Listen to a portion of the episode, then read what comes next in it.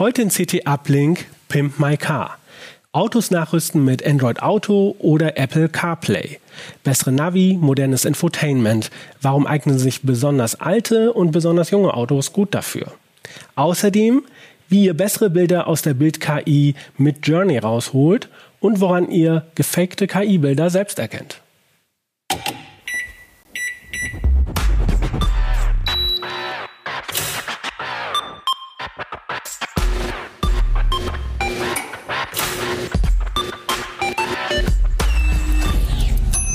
Uplink.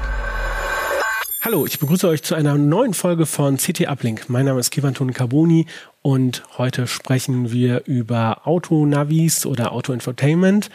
Die ähm, Herstellersysteme sind ja nicht immer so super, die die Autohersteller eingebaut haben. Eine Alternative dazu ist natürlich Android Auto oder Apple CarPlay zum Beispiel die Google Maps Navigation, die wir ja alle in unserer Hosentasche haben, die ist ja quasi unschlagbar mit all ihren Live-Daten, die wir ja auch Google selber kostenlos zur Verfügung stellen. Und das lassen sich aber manchmal die Autohersteller gut bezahlen, das freizuschalten. Es gibt aber eine Alternative. Man kann es auch selber nachrüsten, auch gerade bei älteren Modellen wo es vielleicht noch nicht mal Android gab, als die gebaut wurden. Ähm, bevor es aber, ähm, das, äh, bevor mein Kollege Stefan Portek das erklärt, kommt noch vorher ein Wort von unserem Sponsor. Werbung. Alltag in der IT-Zentrale. Cyberbedrohung vor dem Kundenmeeting. Keine Panik. Unsere integrierte Sicherheit packt das. Yeah! Setzen Sie auf Hardware-unterstützte Sicherheit mit Intel vPro. Kein Produkt bietet absolute Sicherheit. Mehr auf intel.de slash IT-Heroes. Bei mir ist mein Kollege Stefan Portek, der sich ja viel mit Autos beschäftigt, E-Autos und ähm, ähm, diesmal aber auch mit ähm, dem Infotainment-Geräten äh, oder Navi-Geräten. Ähm, ich habe schon gesagt, Android Auto oder Apple CarPlay, das sind Alternativen zu den Onboard-Systemen von VW, Audi, Mercedes, Fiat, keine Ahnung. Ähm, jetzt meine erste Frage, wenn ich jetzt sage, boah, mir, mein Auto hat keine Navi oder mir gefällt die Navi nicht äh, oder es ist mir zu teuer, was irgendwie der Autohersteller haben will, kann ich ja natürlich mein Handy nehmen. Das sollte ich natürlich nicht in der Hand halten, aber ich kann es natürlich irgendwie an die Scheibe klatschen oder an die Lüftung mit so einer Halterung. Ähm, was ist denn da der Vorteil ähm, von, wenn ich dieses Android Auto oder Apple CarPlay, wie das genau funktioniert, komme ich später zu, was ist der Vorteil zu, zu dem Handy äh, einfach dran machen? Ähm, Ada, du hast tatsächlich einige Vorteile. Also du kannst natürlich irgendwie dein, wenn das Auto jetzt nicht uralt ist, dein Handy über Bluetooth mit dem ähm, Autoradio koppeln und kannst das Handy in die Klemmhalterung machen, Google Maps starten und nebenbei ein bisschen Spotify hören. Ähm, aber du hast dann halt wirklich einen sehr kleinen Screen auf dem Handy natürlich im Vergleich zu dem großen Display im Auto.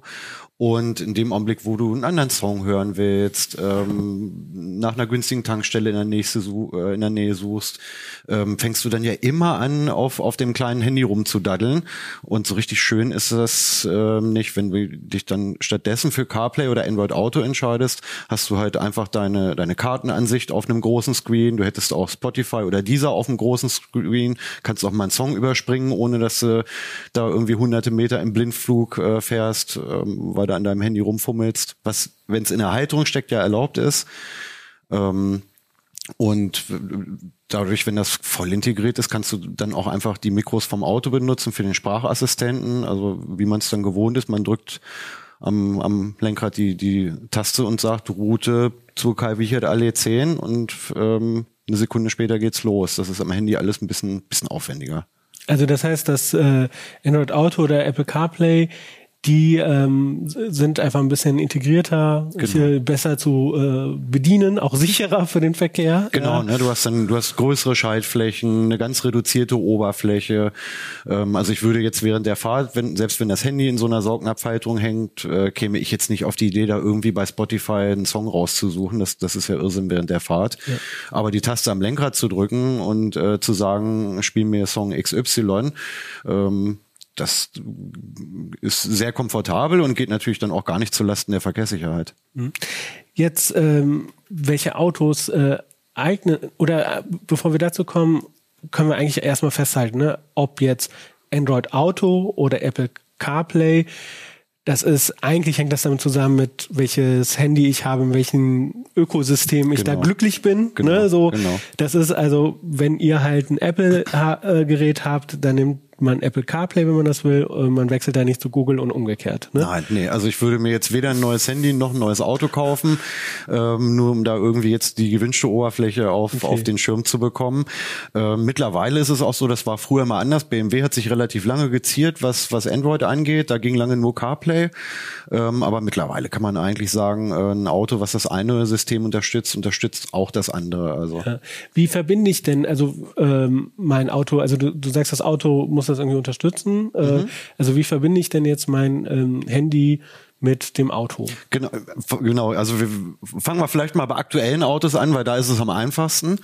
Ähm, also wenn du jetzt einen Wagen dir irgendwie in den letzten vier, fünf, sechs Jahren gekauft hast, dann ist es üblicherweise so, na sechs vielleicht schon knapp nicht mehr, aber ähm, wenn es ein sehr junger Gebrauchter ist, ist eigentlich Android Auto und CarPlay ähm, schon integriert und im Idealfall braucht man dann lediglich sein Handy ähm, mit dem USB-Kabel in die USB-Buchse vom, vom Fahrzeug einstecken und dann poppt auf dem Screen eigentlich gleich schon ähm, ein Fenster auf, was sagt, oh, ich habe hier ein kompatibles Handy gefunden, wollen Sie halt die Handy-Oberfläche verwenden.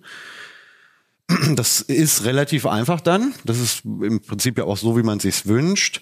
Bei ähm, neueren Autos ähm, ist es sogar so, dass das teilweise auch bei vielen oder bei manchen Modellen auch drahtlos funktioniert. Da muss man sich tatsächlich nur reinsetzen und das Handy über Bluetooth mit dem Infotainment-System koppeln und dann kommt auch schon die Anfrage, wollen Sie CarPlay oder Android Auto drahtlos nutzen? Ähm, dann kann das Handy sogar in der Hosentasche bleiben. Das saugt zwar wirklich in Rekordzeit den Akku leer, aber für kurze Strecken ist es halt wirklich ganz schön, wenn man einfach einsteigt, losfährt und hat, hat seine Handy-Oberfläche. Ähm, was manchmal ein bisschen verwirrt, äh, man muss CarPlay und Android Auto üblicherweise bei einem Neuwagen ranbestellen. Das ist dann immer in irgendwelchen Infotainment-Multimedia-Paketen drin. Ähm, und viele Leute machen das nicht. Das ist so, wenn es mal irgendwo 200 Euro zu sparen gibt an so, einem, so einer teuren Anschaffung, dann fällt sowas bei vielen Leuten als erstes unter den Tisch.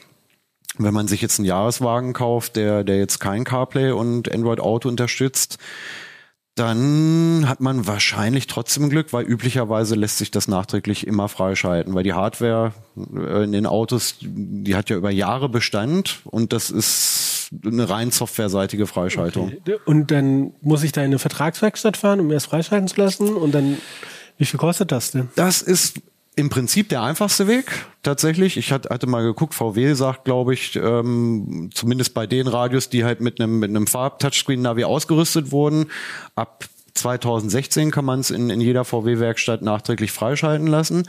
Kostet dann aber einen dreistelligen Betrag, so, so wie es ursprünglich das damals auch gekostet hätte bei der Neuwagenbestellung. Das kann man allerdings dann auch selber machen. Es gibt so für diese Onboard-Diagnosebuchsen, diese OBD-Buchsen, ähm, gibt es so, so, so, so kleine ähm, so kleine Stecker ähm, so Programmierstecker. So, so Programmierstecker genau. Und ähm, das kann man dann mit mit solchen Steckern im Prinzip auch selber freischalten oder es gibt auch bei, bei, bei Amazon oder in den ganzen China-Shops gibt's fertige Stecker, da sagt man einfach ähm, Android Auto, CarPlay, Enabler, OBD. Dann findet man da wirklich Dutzende, hunderte äh, Geräte und dann wählt man halt den Stecker fürs eigene Auto aus. Das ist ja dann ne, ein Hersteller, äh, Modell. Modell, genau, und, und Baujahr.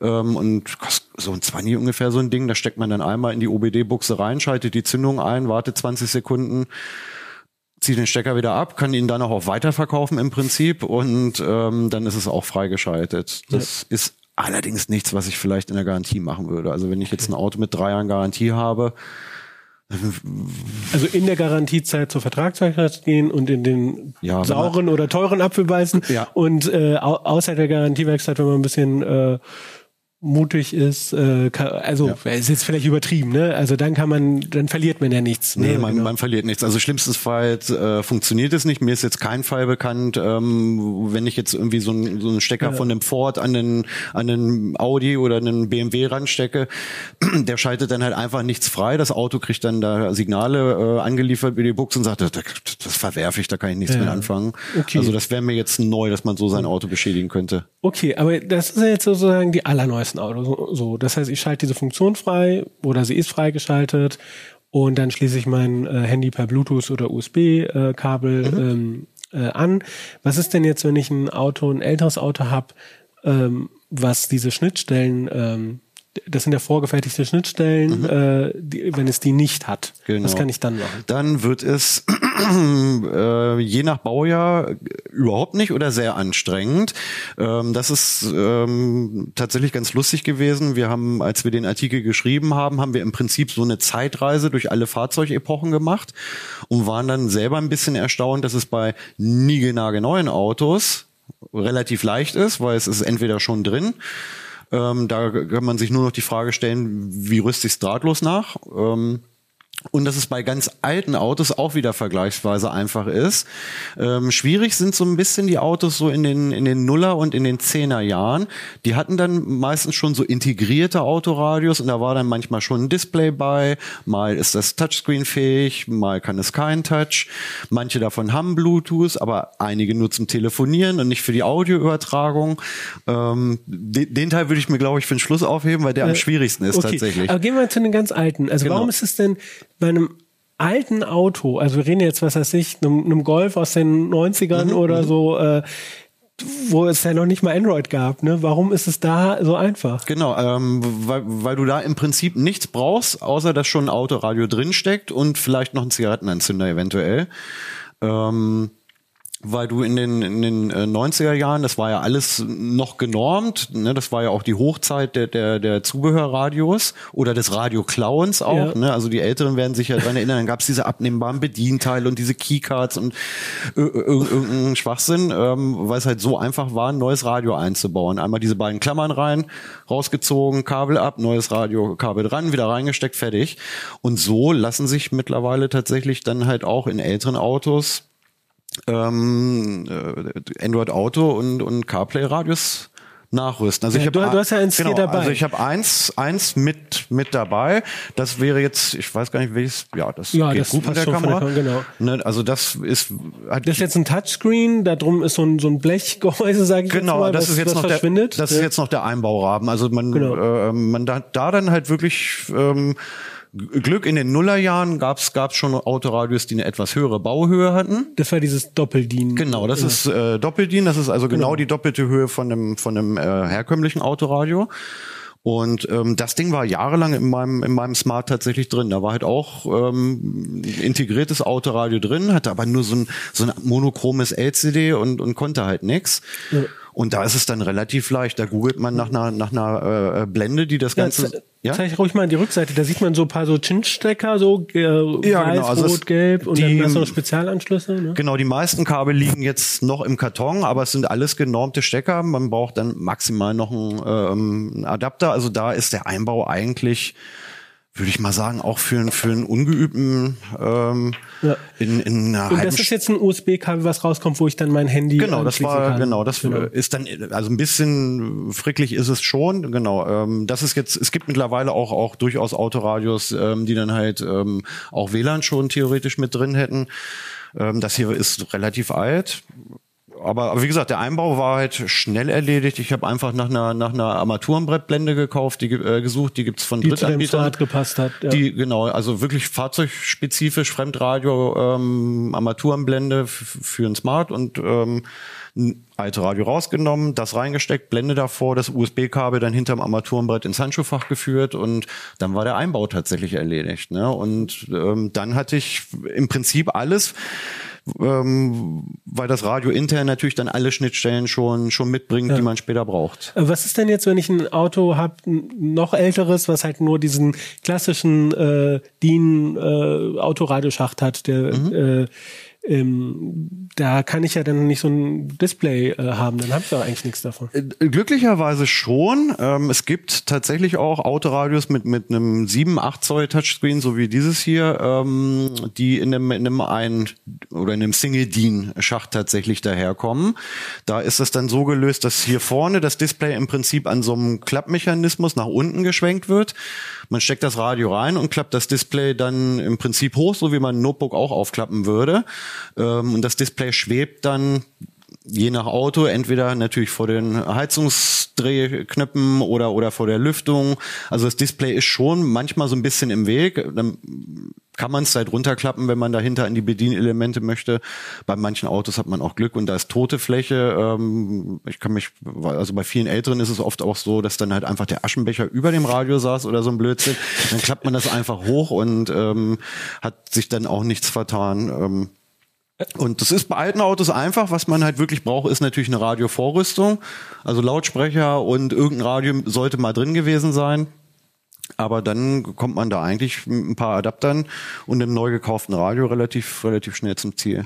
Okay, und was mache ich jetzt, wenn ich jetzt so ein böses Modell aus den 2000, 2010er habe mit ähm, ich glaube, das war ja auch ein Grund, warum die dann diese Spezialradios gemacht haben, war, damit man die dann nicht mehr so leicht klauen kann mhm. und mhm. damit man halt das Radio beim Hersteller kauft. Genau, weil man da viel Geld verdienen kann. Ne? Also da hat man ja dann auch in den Nullerjahren schon anderthalb tausend Euro für nichts bezahlt. Genau, äh, wirklich, da sind ja Dinger bei, die klingen wie eine Blechdose oder ein leerer Joghurtbecher. Ja. Ähm, und für sowas hat man dann irgendwie ein paar tausend Euro auf den Tisch gelegt. Ja, und was mache ich jetzt, wenn ich so einen Teil habe? Ähm, dann ist entweder Geld in die Hand nehmen oder ein bisschen Bastelgeschick tatsächlich ähm, gefragt. Also da äh, hinter, äh, gerade wenn, wenn, wenn eigene Fahrzeugdisplays im Spiel sind, ähm, kommt man, kommt man mit, mit DIN äh, oder Radios eigentlich nicht mehr zum Ziel oder, oder in den seltensten Fällen. Und da muss man tatsächlich so ein bisschen eine Bestandsaufnahme machen, ähm, was für Schnittstellen man denn hat und was das eigene ähm, Infotainment-System schon kann. Also ich kann mich daran erinnern, dass Sven mal äh, seinen alten Citroën damals umgerüstet hat. Hatten wir auf, auf das Umrüstkit hatten wir dann in dem Artikel auch, auch verwiesen. Und der hat das Ding halt aufgemacht und hat mal geguckt, ne, weil er wusste, okay, Bluetooth habe ich, ähm, aber nur für Telefonie, nicht für Audio. Ähm, ein Display habe ich auch, das wird aber analog angesteuert mit den klassischen äh, Cinch-Kabeln. Ähm, analog dann auch noch und man findet dann im, im Zubehör tatsächlich ähm, so, so kleine Nachrüstboxen, die das irgendwie schon nachrüsten können. Die werden dann halt einfach zwischen das Original, äh, die Radioeinheit und das Display, was dann ja meistens ein bisschen weiter oben im Cockpit sitzt, im Prinzip dazwischen geklemmt und schleifen die Originalradiodaten durch und spielen bei Bedarf halt ihre eigenen Android Auto oder CarPlay Daten da noch hinein. Die rüsten dann halt Bluetooth nach, wenn nötig, ähm, und, und steuern das Original-Display an. Und wie gesagt, je nachdem, was man da vorfindet, ist das viel Einbau und Verkabelungsarbeit. Also wir haben ein Foto am Artikel, da hatte Sven wirklich sein halbes Armaturenbrett offen und da war, da war wirklich ein, ein Kabelspaghetti, ähm, das war nicht von schlechten Eltern. Okay, aber das heißt, da ist wirklich dann so ein Analog-Bildmischer, der dann das, das, das originale Bild und dann noch die Android-Sachen da so reinmischt? Ja, im Prinzip ja. Ne? Also die Nullerjahre sind einigermaßen undankbar tatsächlich. In den in den Zehnerjahren wird's ähm, Ach so, bei Sven gab es auch zum Beispiel nicht mal vernünftigen Dreh, äh, ähm, also mhm. Touch konnte das eh nicht. Und man Android Auto und CarPlay lassen sich über diese Drehdruckknöpfe ähm, steuern. steuern, dass man dann halt einfach im Prinzip so, so ein, ja, so wie am Computer Alt-Tab drücken, dass man halt die Auswahl so von einem, einem Icon zum nächsten springen lässt. Das klappt sogar ganz gut.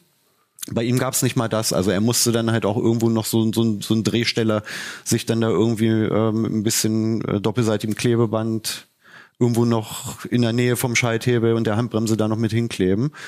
Also wie gesagt, die Nullerjahre sind schwierig. Ähm, es gibt Nachrüstkits für, für sehr viele Autos, aber der Einbau ist nicht ganz trivial und ja, wer, wer jetzt nichts kaputt machen will und auch nicht so richtig riskieren will, dass einem die Karre hinterher abfackelt, ähm, der lässt das dann vielleicht in der Werkstatt machen. Aber da muss man halt gucken irgendwie, ne? Dann bist du halt wahrscheinlich auch schon irgendwie so mit einem Tausender, eher noch ein bisschen mehr, wenn es eingebaut werden soll dabei. Und dann geht schon in Geld. Mhm.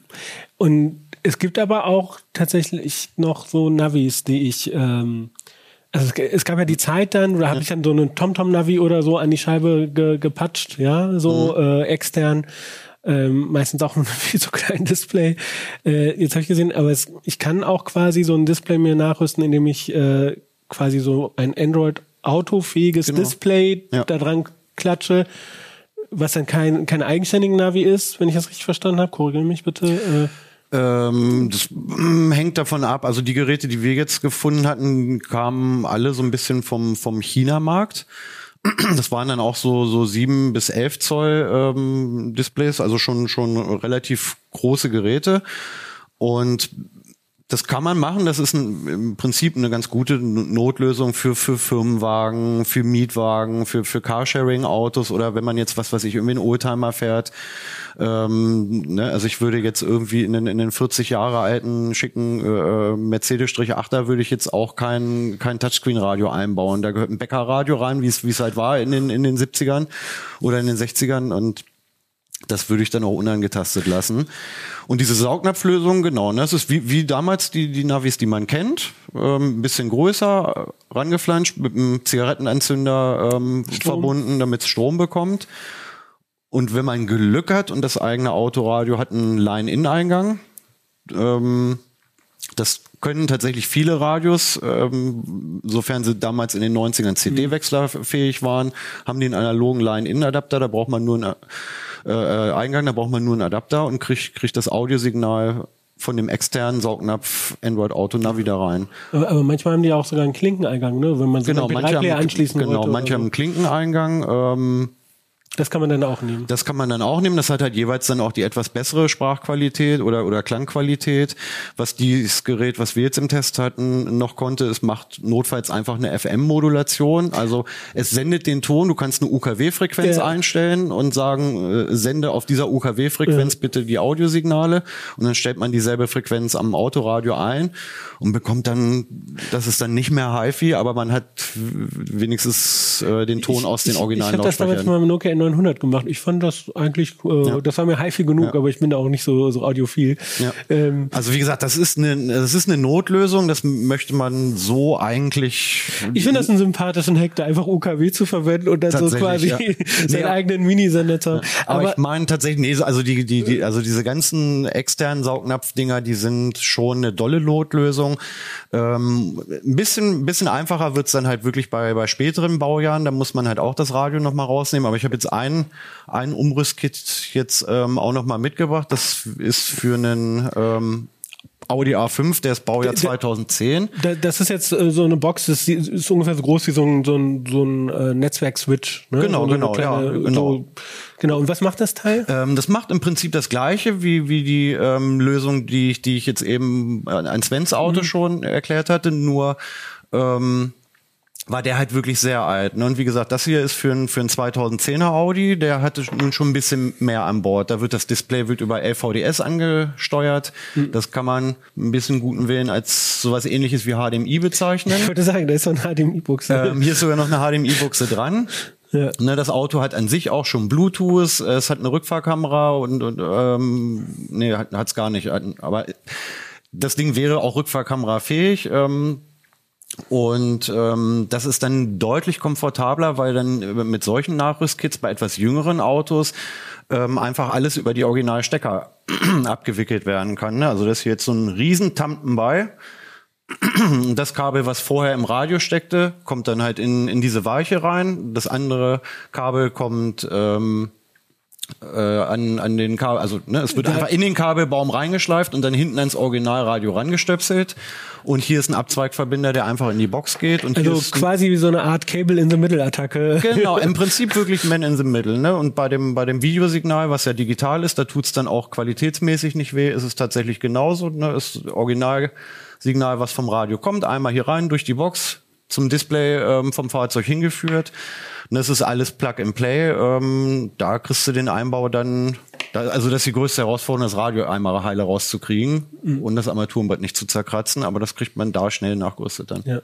Jetzt hast du hier noch so, so USB-Dongles dabei. Ähm, das sieht so ein bisschen aus, finde ich, wie so ein ähm, USB, äh, hier ist sogar ein USB-C und sieht so ein bisschen aus wie so ein USB-C äh, HDMI-Adapter. Mhm. Äh, so, So- so, ähm, ja. bei dem anderen ist es ein USB-A-Stecker, aber dann auch so eine kleine viereckige Box am, am kurzen Ende des Kabels. Was machen die?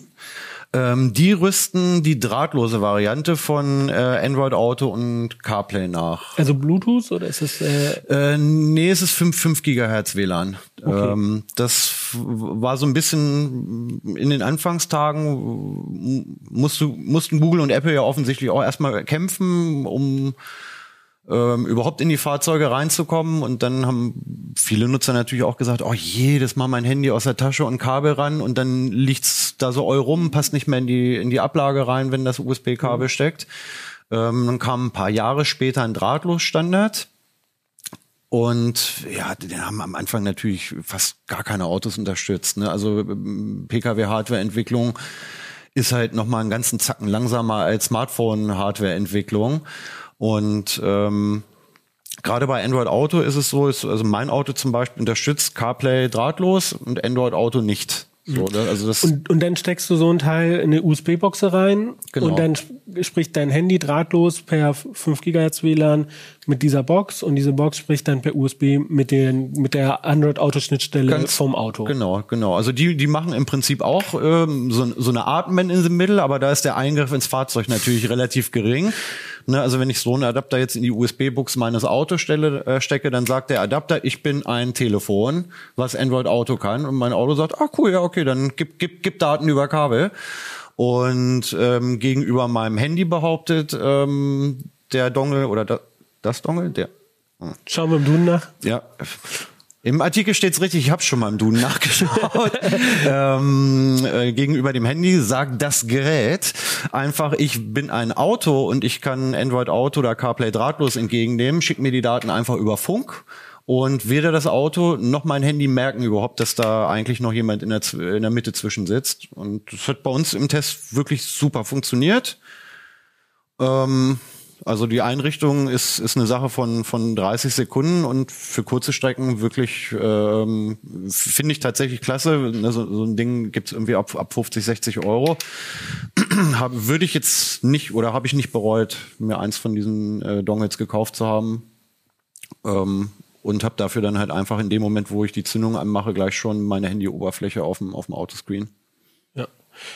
Ja. Cool. Dann ähm, ja, danke für, für diese Zeitreise und diese äh, Einblicke und ähm, schreibt ähm, ihr da draußen, ihr die zuschaut und zuhört, uns doch, wie ihr denn ähm, navigiert. Ähm, und äh, ihr findet dann in der CT 2018 findet ihr dann die Artikel äh, mit äh, ausführlichen Beschreibungen von was es da gibt, welche Techniken, äh, wie auch die Beziehungsdramen zwischen Autoherstellern und Apple und, und Google aussehen und auch einen Test, äh, einen äh, ausführlichen Test über diese Dongles findet ihr dort. Ähm, da findet ihr vielleicht dann ein passendes Gerät, falls ihr sowas euch holen wollt. Äh, alles in CT 2018, 2023 und in den kommenden ähm, Uplink-Folgen ähm, erfahrt ihr nochmal was zu generativen Bilder-KIs. Einmal, wie ihr selber mit Midjourney äh, schöne Bilder herzaubert und andererseits, woran ihr Fake-Bilder aus der KI ähm, erkennt. Vielen Dank, Stefan, dass du da warst. Gerne. Vielen Dank euch fürs Zuschauen und äh, bis dann. CT Uplink. Werbung. Alltag in der IT-Zentrale. Cyberbedrohung vor dem Kundenmeeting. Keine Panik. Unsere integrierte Sicherheit packt das. Yeah! Setzen Sie auf Hardware-unterstützte Sicherheit mit Intel vPro. Kein Produkt bietet absolute Sicherheit. Mehr auf intel.de slash IT-Heroes. Herzlich willkommen bei CT Uplink. Mein Name ist Kevan Tune Carboni und bei mir ist mein Kollege André Kramer aus der CT-Redaktion und äh, er hat sich intensiv beschäftigt mit generativen Bild-KIs, aktuell mit, ähm, mit Journey und wie man damit künstlerische Stile simuliert, findet ihr in CT 17. Und äh, ähm, André zeigt uns heute, ja, mit welchen Tricks äh, man da ein bisschen mehr rausholt aus äh, mit Journey. Bevor wir aber loslegen, André, zeig doch mal vielleicht ein paar Beispiele, damit wir mal einen visuellen Eindruck haben. Für die Leute, die im Podcast zuhören, versuchen wir das ein bisschen zu beschreiben. Ähm, sonst schaut einfach in das YouTube-Video rein. Ja, ich weiß gar nicht, ob ich mich so intensiv damit beschäftigt habe, aber ähm, genau. Also wir haben hier, also ich habe einfach mit Plattencovern so ein bisschen rumexperimentiert. Das hier ist Steve McQueen und äh, Audrey Hepburn. Dann haben wir, das ist so ein einfach Blaxploitation Soundtrack Cover. Da sieht man auch, äh, ne, die Buchstaben, das ist alles Quatsch, aber die Bilder sind, ähm, finde ich beeindruckend. Gerade auch die Farbgebung, die Schatten, ähm, das sieht aus, ja, man sagt wie gemalt. Ja, ja. Also genau, man kann ja sagen, das sind halt immer so vier Motive, so, so ein gemalter Stil und was ja, sagt Black Exploitation. Das ist Poliziotesco, das ist so ein italienischer ähm, Gangster 70er Jahre Stil. Das ist ein klassisches äh, Black Exploitation Album Art Cover. Das äh, ist eigentlich das, was meistens dem zugrunde liegt. Hier ist Tom Cruise, auch ähm, sehr kontrastreich mit tollen Farben. Sieht absolut großartig aus, finde ich. Ähm, das ist wieder Black Exploitation. Dann Bruce Lee. Also man kann eben auch, ne? Paar Promis dann mal einfließen lassen. Das ist so ein 50er Jahre Grafikstil, Saul Bass, der hat so zum Beispiel für Oceans 11 in den 60er Jahren diese klassischen Intros gemacht, also so Grafik-Intros, äh, wo dann der Pink Panther so zum Beispiel rumrennt und so. Ja. Robert Crump, äh, Comic-Künstler. Sehr wild durcheinander. Kann man auch, also ne, dieses, also das ist natürlich wahrscheinlich, äh, also das dürfte man nicht kommerziell benutzen. Das wäre auch nicht okay, das überhaupt zu benutzen, weil es ein Stil von jemand jemand anderem ist. Aber ähm, das kann Midjourney eben auch alles sehr. Das zeigt halt auch diese technischen Fähigkeiten halt von Midjourney ja. diese Sachen zu machen. Jetzt haben wir eine Bleistiftzeichnung. Das ist einfach, das war einfach ein Storyboard Scribble. Also ähm, da kann man eben auch sehen, das kann man sehr gut simulieren. Man sieht die Hände, na, daran entlarvt man sehr schnell, aber sonst ja. sieht das wirklich aus wie wie eine Kohlezeichnung. Genau, das sind so zwei Cowboys, äh, die, genau. die da miteinander kämpfen. Genau. Jetzt das haben wir Hulk Hogan. Das, ja, nee, das nicht Hulk Hogan, den, den anderen Der Hulk, der Marvel Hulk als Holzskulptur. Also man kann eben auch mit Materialien experimentieren, mit Schaum Schaum äh, und so weiter haben wir da auch äh, probiert, so eine Schaumskulptur zu erstellen. Das ist ganz klassisch Cyberpunk im Blade Runner-Stil, ähm, dunkle Straße, Regen, Tokio, 80er Jahre runtergekommen. Das sind dann so klassische Stile, Art Nouveau, ähm, Jugendstil, Absinth kann man auch noch mal mit reinschreiben. Ich habe immer geschrieben, ein Schwein, äh, a pig and a horse, ein Schwein und ein Pferd. Und das sind dann aber jetzt so komische Schweinepferde geworden. Also mal ist es mehr Schwein, mal ist es mehr Pferd. Ähm, ja, aber ansonsten finde ich der Stil exakt getroffen. Also das war immer Segelschiff, ein Schwein und ein Pferd auf einem Segelschiff in der Antarktis mit Bergen im Hintergrund. Und das im Stil von, wie hier, Art Nouveau Jugendstil. Hier im Stil von äh, einem Botticelli-Gemälde aus der Renaissance, komischerweise sehr pink. Dasselbe nochmal mit der äh, mit dem Okio-e-Stil aus Japan, die äh, Welle von ah, wie Kana, Kanagawa, Kanagara. Ich da, da bin ich auch raus, ja. Ist mir zu, Steht ja, aber im Ich kann es mir nicht merken, ja. Das ist dann äh, wieder ein Albumcover, Psychedelic Rock in diesem Fall. Sieht auch ein bisschen sehr, wie man damals so in den 60ern, 70ern halt so Albumcover gemalt hat. Hier ein Pferd, da ein Schwein, da ein Schweinepferd. Nun ja, das ist Punkrock, ein sehr stolzes Punkschwein, hat mir sehr gut gefallen. Und mit den Schweinen hatte ich es irgendwie, das zum Beispiel zu guter Letzt, der Prompt dabei war einfach ein Schweine-Emoji und ein Gitarren-Emoji. Und, und das kommt dann dabei raus. Ja, genau, rausgekommen ist für die Leute, die zuhören, ein Schwein, was Gitarre spielt in unterschiedlichen Stilen, vier, ja. vier Bilder. Ja, das ist auch schon mal ähm, sehr beeindruckend. Wie lange hast du denn immer so gebraucht äh, für, für diese Bilder oder wie viele Versuche hast du denn gebraucht, bis du dann den Stil getroffen hast? Also das ist einfach mal so ein Dump von von so einer von so ein paar Sessions. Ähm ich kann ich kann es gar nicht so sagen. Ich will doch gar nicht sagen, dass ich mich da so ausführlich mit auseinandergesetzt habe. Ich habe einfach rumprobiert. Okay. Ich habe mit Journey halt mal abonniert für einen Monat und dann mich mit einem Kumpel zusammengesetzt und wir haben einfach alles ausprobiert, was uns eingefallen ist. Und das ist, glaube ich, auch der Weg, äh, den man so geht. Also man kann natürlich auch, also ich werde immer gefragt, wer ist denn Experte dafür und wer kann einem das beibringen? Wo, wo kann man was lernen? Und ich kann da nur sagen, so, das ist für uns alle neu. Das gibt's erst seit einem halben Jahr, seit einem Dreivierteljahr und man kann einfach nur ausprobieren oder in, in Reddit-Foren wie den Midjourney Subreddit gucken und äh, es gibt natürlich Leute, die gehen jetzt rum und halten Vorträge und sagen, ich bin der Experte. Nee, ich bin kein Experte. Ich habe nur rumprobiert und alle anderen, allen anderen geht's aber genauso. Aber du hast trotzdem ein paar hilfreiche Tipps mitgebracht, die stehen ja auch in deinem Artikel. Ja, genau. Ähm, aber bevor wir dazu kommen, ich fand ja total ungewöhnlich, dass man mit Journey bedient man ja quasi über so einen Discord-Chat. Ne? Das ist ja, ja diese, genau. diese Chat-Plattform und äh, und dann muss man sich da anmelden und äh, ist dann in diesem Chatraum von, von Midjourney und postet dann da seine, seine Prompts rein. Das sind ja diese Befehle, diese Texte, diese Beschreibungen, ja. äh, aus denen dann die Bilder kommen, wie wir jetzt hier gesehen haben. Ähm, was macht denn einen guten Prompt aus, äh, deiner Ansicht nach? Ja, also wo du gerade Discord erwähnt hast, das ist äh, halt diese äh, diese diese diese Gamer-Chat-Plattform und man geht dann in so einen Kanal, der heißt ja Newbie88 und da posten dann auch alle anderen ihren Kram rein und äh, dann ist man eben damit konfrontiert, dass irgendjemand mit einem vollkommen anderen, The anderen Thema ständig irgendwie so sein äh, Chihuahua im aus Friesennerz da im Regen reinpostet und das immer wieder variiert und du musst dann immer dein Bild suchen. Also es macht schon Sinn, dann auch sein seinen eigenen Discord-Channel dann aufzumachen. Das kann man übrigens auch machen, dann hat man Ruhe. Okay. So. Danke und, für den Tipp. Und einen guten Prompt, was macht der dann aus? Genau, also das ist halt im Prinzip auf der Kommandozeile. Es gibt auch andere, zum Beispiel Dream Studio, äh, Dream Studio von, von Stable Diffusion, also ähm, beziehungsweise von Stability AI, dem Hersteller von Stable Diffusion, da hast du eher ein Menü und kannst dann per Dropdown-Menü eben das Seitenverhältnis und äh, keine Ahnung, da ist ein Feld für positive Prompts, ein Feld für negative Prompts, also was du ausschließen möchtest. Und da gehst du eher in so eine Art Menü vor. Und bei Midjourney hast du eben einfach nur die Kommandozeile. Und du hast aber auch Befehle, die du verwenden kannst. Und der Standardbefehl ist slash imagine und dann macht, äh, dann erscheint im Discord-Channel einfach äh, ein Prompt, ein Eingabefeld. Und ähm, da kannst du eben dann im Prinzip alles eingeben, was du willst. Also Midjourney unterstützt 6000 Zeichen.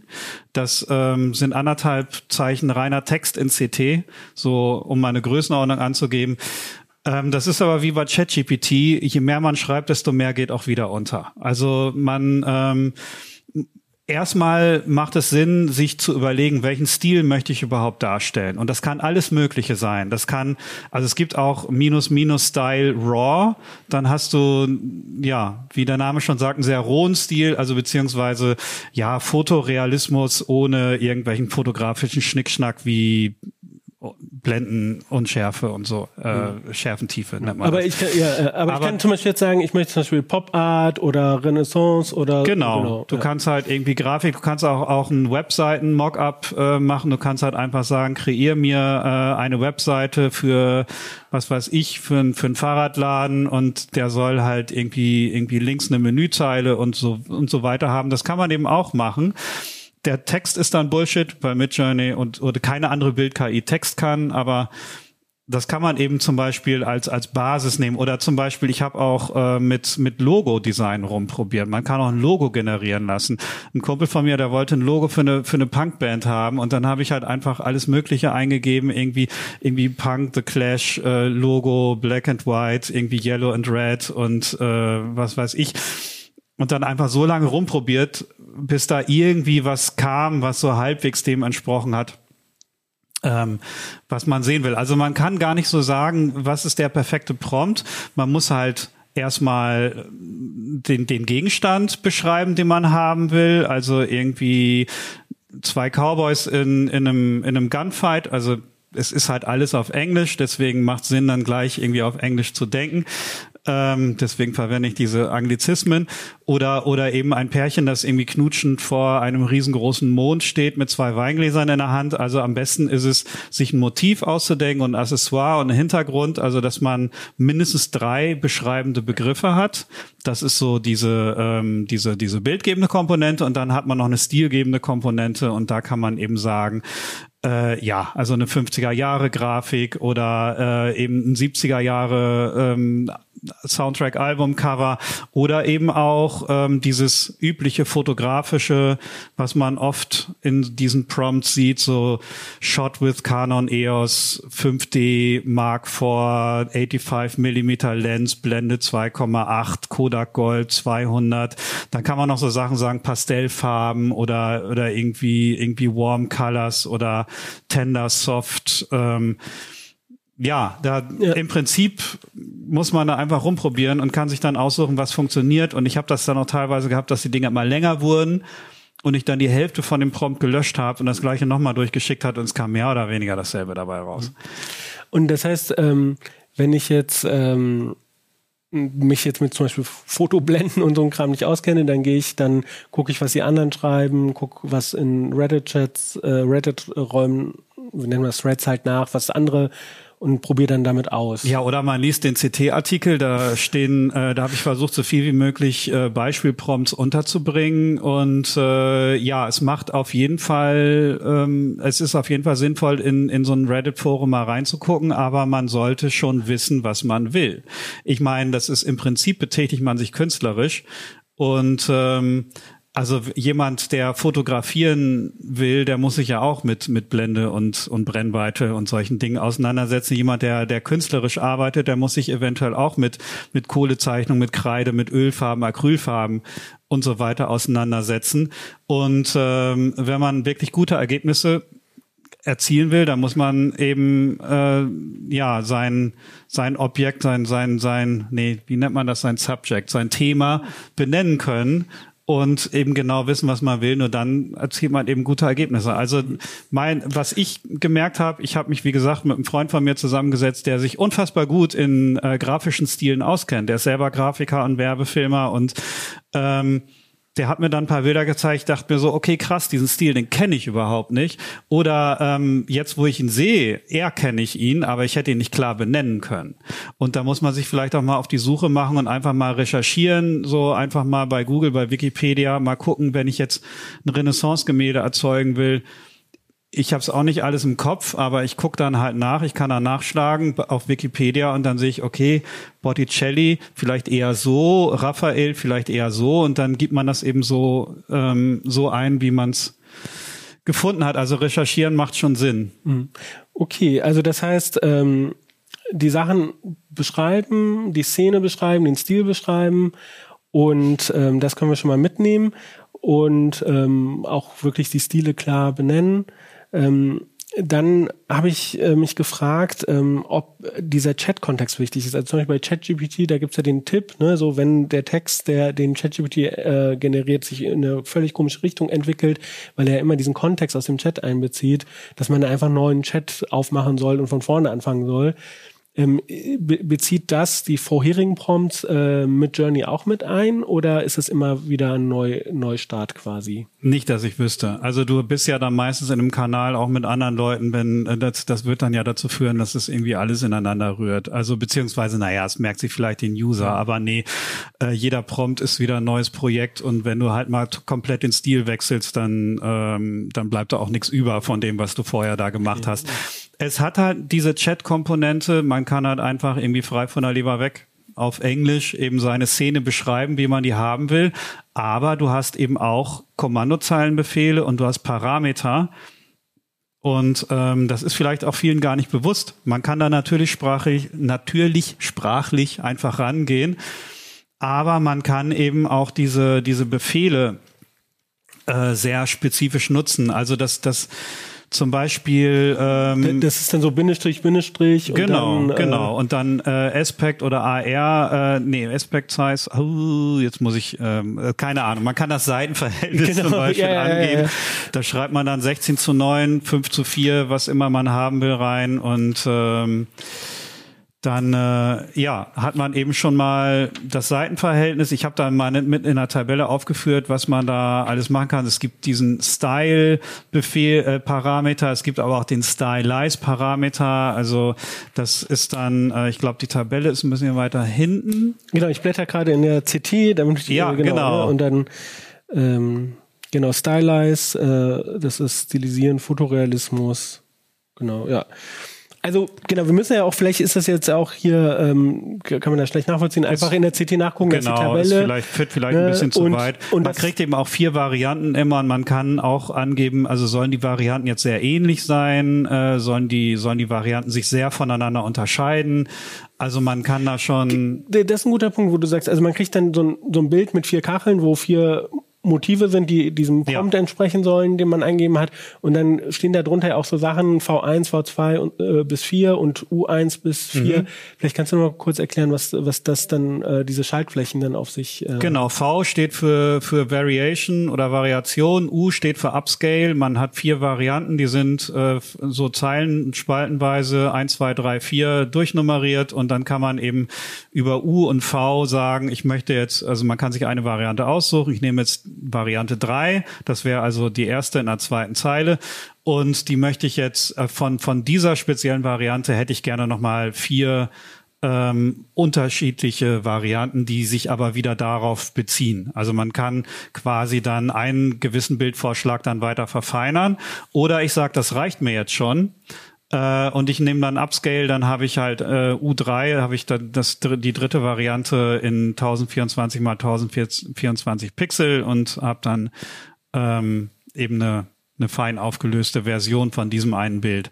Und man kann seit Midjourney 5.2, das kam erst äh, nach Drucklegung des Artikels ähm, raus, kann man äh, die Zoom-Out-Funktion nutzen. Also da kann man dann eben eine Bildvariante nehmen und äh, die dann quasi klein in die Mitte stellen und Midjourney kreiert dann um dieses äh, Bild in der Mitte nochmal weiteren Kontext an den Rändern. Und so kann man das ist, ist vielleicht für Animationen ganz cool. Da kann man quasi in so ein Bild reinfahren oder, oder halt umgekehrt aus einem Bild rauszoomen und man erhält- immer weitere Details. Ich habe das probiert mit einem Cowboy auf einem Pferd in einer dystopischen Landschaft, so ähm, wie in der Anfangsszene von The Walking Dead und hab, bin dann immer rausgezoomt und irgendwann stand da ein zweiter Cowboy und der andere war nur noch äh, entfernt in ähm, ja so so im Hintergrund zu sehen und das war irgendwie das coolere Bild anscheinend. Also mit diesem Zoom Out kann man eben auch sehr interessante Effekte erzielen und ja, das ist eben die Sache, dass es gibt verschiedene Werkzeuge und man muss eben mit allen experimentieren und erzeugt damit teilweise ganz erstaunliche Resultate, Ja. teilweise auch Mist. Cool, vielen Dank für diesen Einblick, André. Und äh, wenn ihr selber ähm, ausprobieren wollt, äh, schaut in den CT-Artikel, da sind dann die Tipps von äh, André und die Prompt-Beispiele. Und auch ähm, äh, sind da weitere Bild-KIs genannt, wie DALI und wie, wie ihr andere verwenden könnt. Genau, vielleicht auch noch ein Tipp. DALI ist ja ähm, quasi von OpenAI der Bildgenerator, der das erst richtig losgetreten hat und den kann man über den Bing-Chat auch kostenlos nutzen. Also Midjourney kostet eben Geld und äh, mit DALI kann man auch wenn man auf die Bing-Suchmaschine geht, über Chat und Kreativ, kann man dann auch sagen, äh, stell mir ein Bild und ähm, das ist niedrigschwelliger Einstieg. Dafür Und da muss man sich auch nicht mit Discord auseinandersetzen, das ist halt alles ein bisschen kompliziert. Genau. Ich habe mir unter Linux extra den Edge-Browser installiert über Flatpak, um dann halt da auf DALI zuzugreifen. Das hat dann auch geklappt. Ähm, und ähm, natürlich mit den Möglichkeiten von Bild-KIs kommt ja auch äh, die Frage mit den Fake-Bildern. Und in der nächsten Episode von CT Uplink spreche ich mit André darüber, wie ihr selber K äh, Fake-KI-Bilder erkennt oder also KI-Bilder, Fake-Bilder, äh, gefälschte Bilder, ähm, wie, woran ihr herausfindet, ähm, dass die nicht echt sind, wie mit dem Papstbild. CT Uplink. In der vorherigen CT-Uplink-Folge haben wir, ähm, hat André uns ja gezeigt, wie man Bilder aus der KI mit Journey generiert und wie man schönere Bilder damit macht. Lass uns mal den Spieß umdrehen, André. Woran erkenne ich denn Fake-Bilder? Ja, soll ich das einfach mal sagen? äh, am Detail. Am Detail. Ja. Also ich muss gestehen, es gab ja dieses Papstbild Ja. ja. mit dieser coolen Jacke. Ich habe weder Ahnung von Mode noch interessiere ich mich für einen Papst. Ich habe ehrlich gesagt Ich nicht glaube, erkannt. die CT-Redaktion hat dadurch die Marke Balenciaga kennengelernt. Okay, gut. Aber woran erkennt man? Also bei, bei dem bei dem Papstbild waren es ja ähm, die. Ähm, ah, du hast das Bild sogar da. Äh, da waren es die Hände. Ne? Wollen wir es mal zeigen, ja. Ähm, also na ja, es sind also es sind immer die Hände im Prinzip. Ne, das ist kann man schon mal Spoiler. Die Hände äh, sind meistens nicht so. Ähm, also Ja, ich meine, das Bild, das kennt jeder, das kann jeder auch für sich mal selber versuchen zu beurteilen. Das ist halt so eine weiche Downjacke, die wirft so Falten und das ist ein sehr organisches äh, Material und das kann KI eben besonders gut simulieren. Deswegen, man, man kann sich natürlich auch fragen, warum funktioniert genau dieses Bild so gut? Es gibt da für jedes, also das ist jetzt so quasi der Posterboy äh, der, der Fake News KI-Bilder. Ähm, aber es gibt natürlich auch sehr viele andere Bilder, die überhaupt nicht funktionieren. Und das sind dann meistens eher die technischen Motive. Aber wenn man jetzt mal so ein bisschen rangeht, okay, jetzt äh, haben wir die Auflösung schon so ein bisschen unterschritten. Ups, da ist jetzt schon das nächste Bild. Ja. Ähm, das ist halt äh, die Live-Demo. Ja, genau. genau, ja. Ich war da jetzt genau du hast jetzt auf das Kreuz, äh, du hast jetzt auf das Kreuz reingezoomt. Nee, äh. ja, weil ich einfach, ich, ich kann ja einfach das Bild nicht verschieben. Deswegen ja, jetzt ja, einmal mal klarkommen. Man sieht zum Beispiel in der linken Hand, die trägt so eine Art Kaffeetasse. Ich weiß es nicht genau, was es ist. Die Hand ist kaum erkennbar. Es ist irgendwie verschwommen. Ähm, so richtig hält er auch gar nichts fest. Vielleicht ist es auch irgendwie so ein Weihrauchschwenker, keine Ahnung. Ähm, man sieht auch die Brille ja, die ist schon irgendwie erkennbar, aber ähm, irgendwo verschwindet die dann auch. Also das, das Rahmengestell, das ist dann eben nicht komplett geschlossen, sondern unten hört das einfach irgendwie auf, geht so in den Schatten über. Ähm, und an solchen Details erkennt man das eben. Also jetzt überhaupt nicht an dem Downmantel, der ist perfekt wiedergegeben, aber an so den den kleinen, äh, also vielleicht nicht auch nicht hier an den an den Fingern. Die eine Hand sieht ganz sauber aus, aber wenn man jetzt genau auf die Ringe guckt, dann merkt man eben so, okay, ähm, die sind vielleicht nicht ganz geschlossen, die ähm, ja das ist so ein bisschen, ich finde die eine Hand, die jetzt nicht so gut gelungen ist, die sieht so ein bisschen aus, als ob das eine Wachsfigur bei Madame Tussauds, die ein bisschen eingeschmolzen ist, äh, könnte man sagen. Aber also man soll sich jetzt, jetzt nicht von diesem tollen Motiv blenden lassen, sondern ähm, wirklich auf die Details äh, gehen. also wenn man jetzt hier sich die Hände ansieht, also hier zum Beispiel wirkt die Hand ein bisschen verschwommen. Das ist nicht so ganz richtig. Wenn man hier hinschaut, ja, äh, mit ganz viel Wohlwollen ist das eine Hand, die was festhält. Aber da merkt man sehr schnell, dass da was nicht stimmt. Und was ich hier zur Brille gesagt habe, so, also, ne, wenn man näher hingeht, dann sieht man schon, da stimmt wirklich was nicht. Das Auge ist total verzerrt. Also das sieht irgendwie als Gesamtbild total super aus. Aber da hört es dann eben ja. auch schon auf. Du hattest äh, jetzt noch ein anderes Bild, wo du nochmal die Fehler sozusagen hervorgehoben hattest. Ähm, das ist dieses hier. Das ja. ist äh, immer ein Motiv mit einer Frau äh, in einem Café mit einer Kaffeetasse. Genau, da habe ich einfach mal versucht, ein bisschen zu markieren, was mir Spanisch vorkommt. Ähm, und da sieht man eben hier links die Kaffeetasse. Da sollte man eigentlich, also die Frau ist eher so ein bisschen von oben fotografiert und man sollte in die Kaffeetasse reingucken können. Die Kaffeetasse ist aber eher so ein bisschen von unten angeschnitten. Und ähm, was man, woran man es auch kennen kann, das sind so Details äh, im dritten Bild ganz rechts, die Fensterflucht. So baut keiner Fenster. Das meinte ich mit der Downjacke, die gerade sehr organisch rüberkam.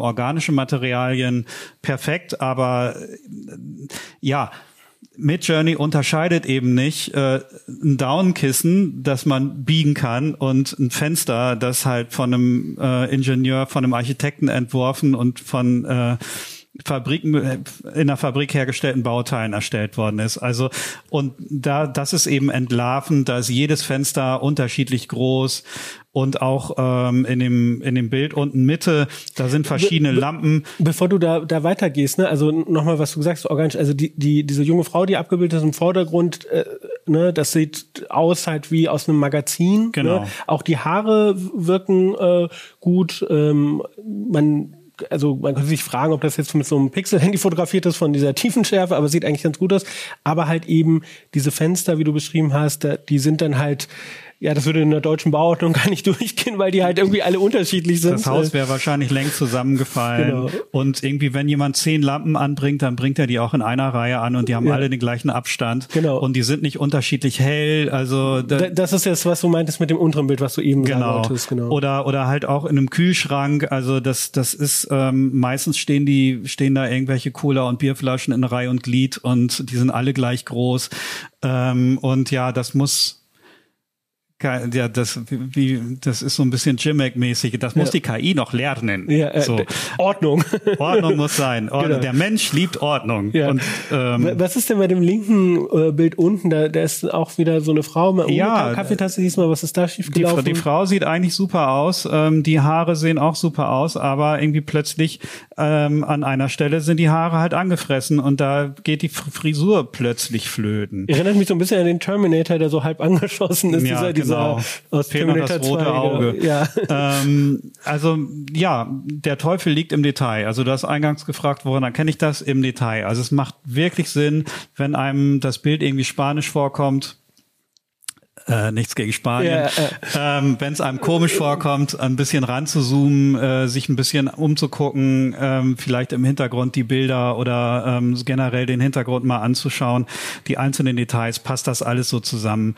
Ähm, und dann wird man schnell fündig. Also ganz unten rechts ist hier auch eine Frau, die hat ein, gemustertes, eine gemusterte Bluse an und dann merkt man eben an der Naht, ähm, das Muster passt hier nicht so richtig. Also das, ähm, das ist nicht immer das gleiche Muster. Und eben genau hier die Stoffbahnen, die unterscheiden sich da nicht plötzlich. Also da kommt da nicht das Rückenteil der Bluse aus einer anderen Stoffbahn wie das Vorderteil, sondern das ist wahrscheinlich auch ähm, würde es ein industrielles Erzeugnis sein, dann wird man es wird es auch überall gleich aussehen und ähm, das ist eben ja, also, dieser entlarvende Punkt. Genau, also wir nehmen mit, sich nicht von den tollen Hauptmotiv blenden lassen, sondern auf die Details gucken, auf Sachen gucken, die vielleicht eher technisch sind, die physikalisch, ob sie hinhauen, wie eine Naht oder wie eine Fensterfront oder so. Oder die Brille, ähm, ne? oder, oder die Brille, ne? Ob genau. dann halt, oder, oder ein Ring, ob der tatsächlich äh, ähm, so auf dem Finger gesteckt sein könnte und halten würde.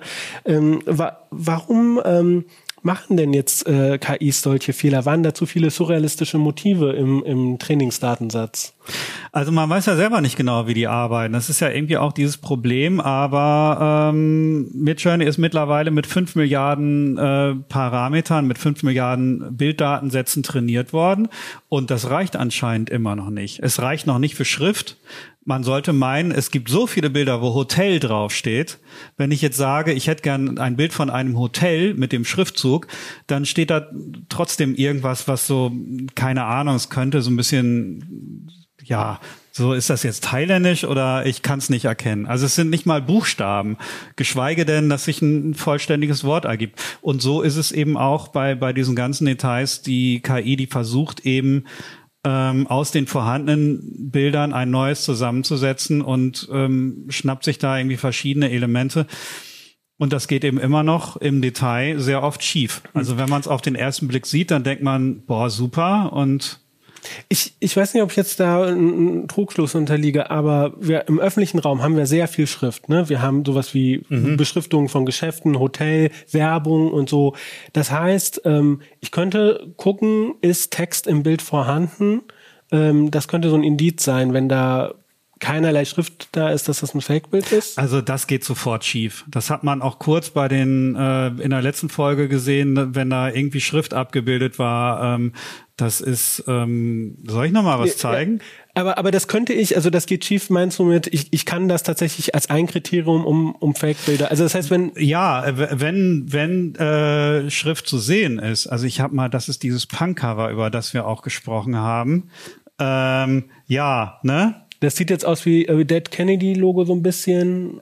Äh, Aber es sind halt, es sind halt nicht mal Buchstaben, ja, ja, sondern ja. es ist halt einfach irgendwie ein Kauderwelsch. Man kann erkennen, äh, dass dass die KI es hier probiert mit Schrift, aber das geht eben komplett schief. Okay, also das das wäre dann also Hände, Brillen, Details und ist Schrift da. Also die Frage ist, wenn man es jetzt wirklich mit einer Fake News Kampagne zu tun hat, wenn man irgendwas auf Facebook, äh, auf geschweige denn Telegram, keine Ahnung, wenn einem die Familie irgendwas über einen WhatsApp Chat unterjubelt, äh, und man sich denkt so, okay, das sieht jetzt irgendwie für mich komisch aus. Also meistens sind es so diese ganz expressiven Bilder. Es gab mhm. auch diese Bilder von Donald Trump bei seiner angeblichen Verhaftung, die irgendwie gleich äh, mit dem Gerichtsverfahren da mitgeliefert wurden. Ne? Die, da wird dann an ihm gezerrt und der liegt halt auch halb auf dem Boden und schreit äh, irgendwie und, und drei verschiedene Polizisten, also als würde er gevierteilt wie im Mittelalter.